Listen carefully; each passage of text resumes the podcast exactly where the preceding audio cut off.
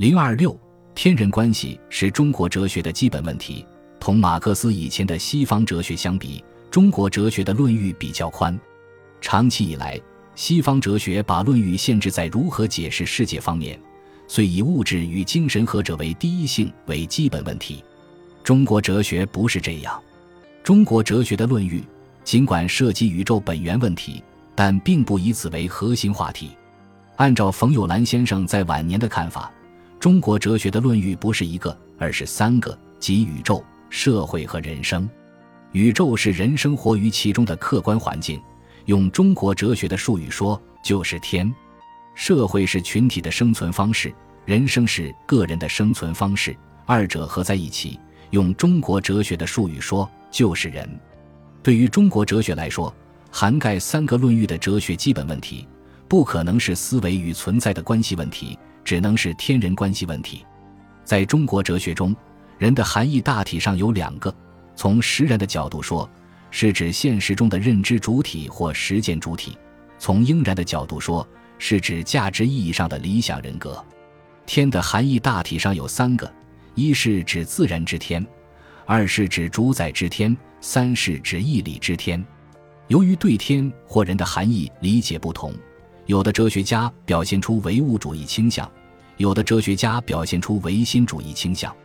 至于天人关系，有的哲学家强调二者有分有合，接近于辩证统一的观点；有的哲学家则过分夸大天人合一，表现出抽象化的倾向。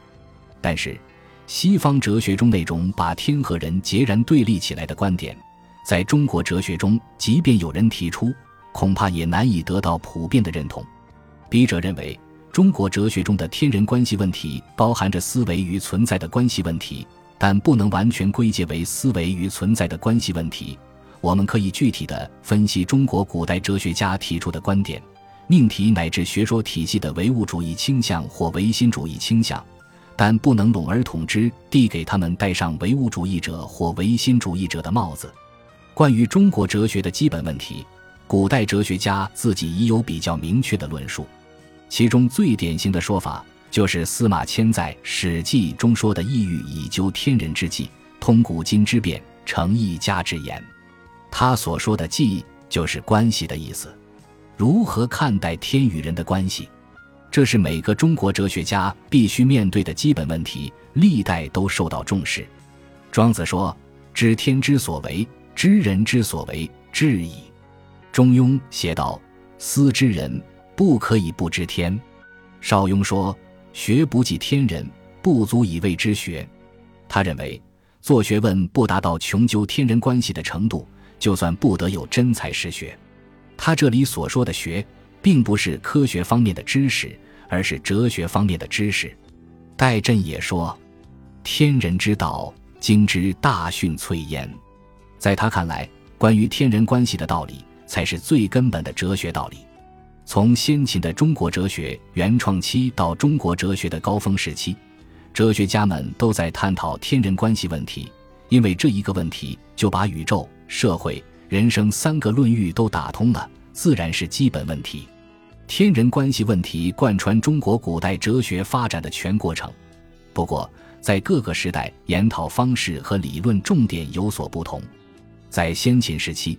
大多数哲学家把天人关系看成应然的合一关系，他们强调，天道和人道应该是一个道，人应当取法乎道，建设理想的社会。道含有过程的意思，即从起点走到终点。起点是当时的混乱的社会现状，终点则是统一的、和谐的理想社会。道既是由现实到理想的发展过程，又是人类社会的终极目标。由于对道的理解不同，道家心目中的理想社会是互不干预的小国寡民或至德之士，而儒家心目中的理想社会则是天下为公的大同之士。他们的观点不同，但哲学思维方式却是一样的。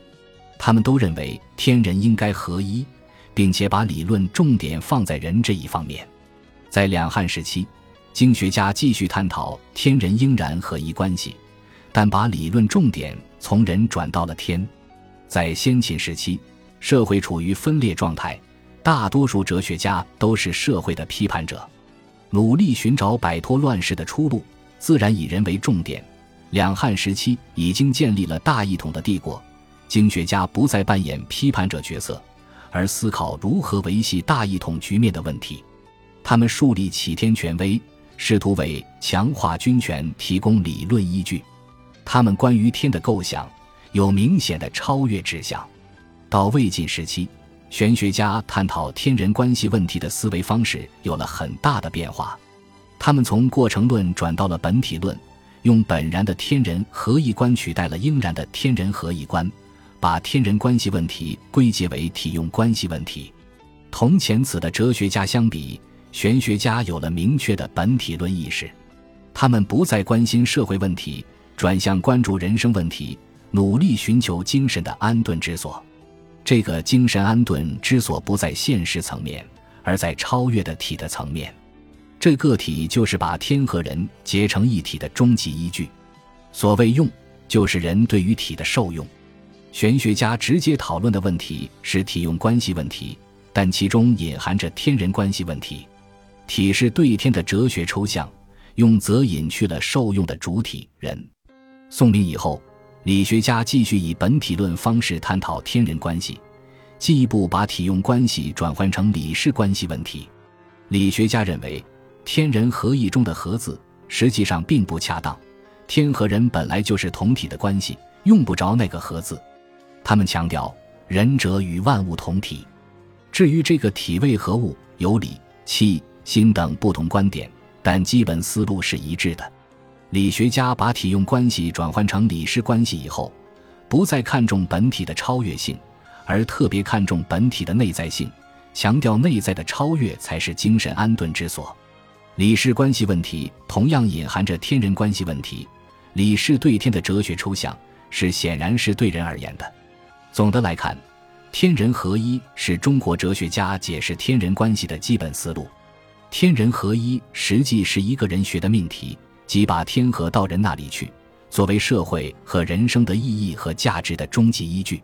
哲学思维模式大体上可以分为三种。一种是西方哲学，特别是近代哲学的思维模式，强调主客二分。这种模式把人想象为主体，世界视为客体，忘了客体乃是人设定的。第二种模式是佛教的模式，讲究真俗二谛。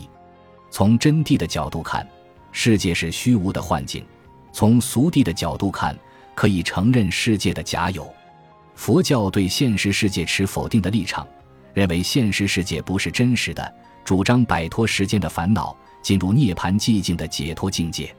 中国哲学属于第三种模式，讲究天人合一。